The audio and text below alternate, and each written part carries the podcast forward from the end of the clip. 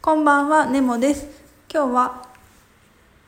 発達障害児のための新しい ABA 療育 PRT という本を読んだので、そちらのアウトプットをしたいと思います。えっと、発達障害のを持つお子さんがモチベーションを保つ方法を5つ印象に残りました。まず1つ目は自分で選んでもらうっていうことです。リハビリで使う教材など私たちが提示して強要するんじゃなくてこっちとこっちとこっちどれを一番にやるとか自分で選ばせることでモチベーションにつながります。で、えーと、例えば教材など特定の標的行動を選ばせるっていうのが大事でまず席につかずに走り回るそれを選ばせるっていうのは違っていてそれはその行動は選択の対象外になります。で2つ目は状況に関連した教科書を与えるっていうことです。例えば「これ何?」っていう訓練をして言えたら「本当に何?」って聞いてるバッグの中からその好きなものを出してあげる差し出すっていううんと日常生活の中の教科書を使っていくとモチベーションにつながります。3つ目は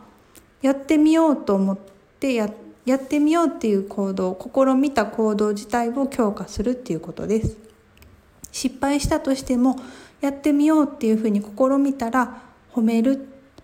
褒めることが強化するっていうことなんですけどそれが大事で例えば偶然に成功したとしてもやってみようとしていない行動だったらそれは強化しないっていうのがモチベーションにつながるそうです。4つ目はできる課題すでに簡単にできる課題とちょっと難易度の高い新しい課題をミックスすることでモチベーションは保たれるということでした。5つ目は課題に多様性をつけることです。例えば目的は形容詞の拡大形容詞語彙の拡大だったとしても一つの、えーと、課題ばっかりじゃなくて、まあ、絵本だったり絵本でも何種類か用意しておいたりパズルの中で形容詞を拡大したり課題目的は一つでも課題をいろいろ多様性をつけて飽きなくさせるっていうのがモチベーションにつながる5つ目のポイントです。で私はその1つ目の自分で選ばせるとかうん